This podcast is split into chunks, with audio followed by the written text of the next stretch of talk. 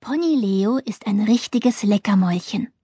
Schon als er noch ganz klein war, suchte er überall nach besonders schmackhaften Grashalmen. Kein Weg war ihm zu weit dafür und kein Zaun zu hoch. Kein Wunder, dass Leo heute am höchsten springen kann und der beste Langstreckenläufer weit und breit ist.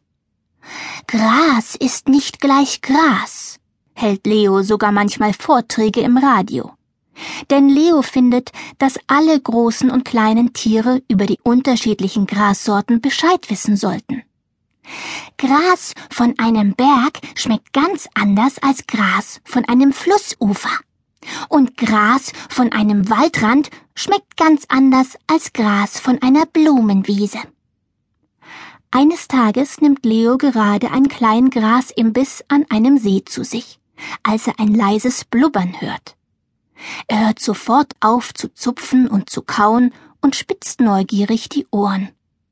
Da sieht er zwei Fische unter der blinkenden Wasseroberfläche, einen kleinen und einen großen. Komm mich doch mal besuchen, blub, sagt der kleine Fisch zu dem großen. Ich wohne da hinten im Seegras. Das ist total lustig, blub blub. Was glaubst du, wie das Seegras am Bauch kitzelt, wenn man da durchschwimmt? Seegras, wiederholt Leo nachdenklich und bekommt prompt Heißhunger auf eine ordentliche Portion Seegras.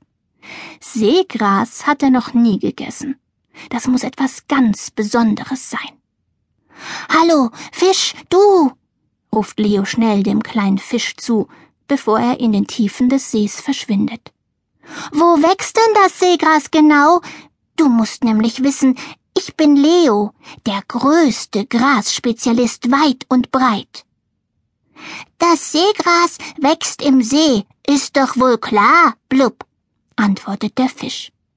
Er findet die Frage ziemlich dumm. Und ohne weiter auf Leo zu achten, taucht er mit seinem Freund ab in die Fluten. Leo betrachtet sein Spiegelbild auf der Wasseroberfläche. Wenn ich ein Seepferdchen wäre, überlegt er, könnte ich jetzt auch tauchen und Ausschau nach dem Seegras halten. Und dann könnte ich so viel davon essen, wie ich will.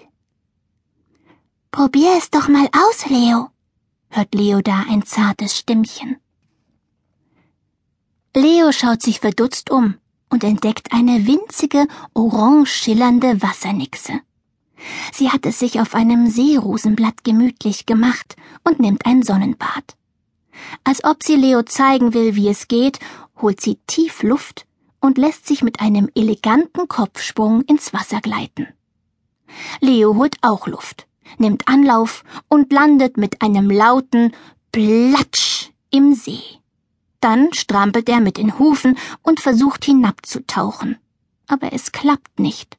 Leo bleibt oben, so sehr er sich auch bemüht. Da klettert die kleine Wassernixe auf Leos Rücken und zupft ihn dreimal am linken Ohr. Wie durch Zauberei wachsen Leo plötzlich Flossen an den Hufen, wie bei einem Frosch. Mit den Flossen ist das Tauchen ganz einfach. Leo taucht glücklich an den Seerosen vorbei, winkt ein paar Fischkindern zu, und dann kommt auch schon das Seegras in Sicht. Wie lange Nixenhaare schwebt es im Wasser. Der hungrige Leo reißt sein Maul auf und will gerade herzhaft zubeißen, da geht ihm auch schon die Luft aus. So schnell er kann, taucht er wieder an die Wasseroberfläche zurück, um nach Luft zu schnappen. Ein Seepferdchen müsste man sein, schmollt Leo. Seepferdchen haben Kiemen und können unter Wasser atmen. Da zupft ihn die kleine Nixe wieder am Ohr. Dreimal. Leo spürt ein kleines Kribbeln und Kneifen an seinem Hals, und da hat er auch schon Kiemen wie ein Fisch. Nun kann er in aller Ruhe tauchen und Seegras fressen.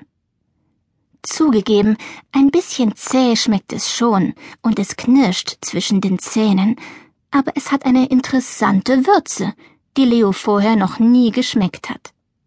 Als die Sonne untergeht, kommt Leo nach dem langen Ausflug müde und satt zu Hause an. Seine Freunde haben sich schon ernsthaft Sorgen um ihn gemacht. Als Leo jedoch von seinem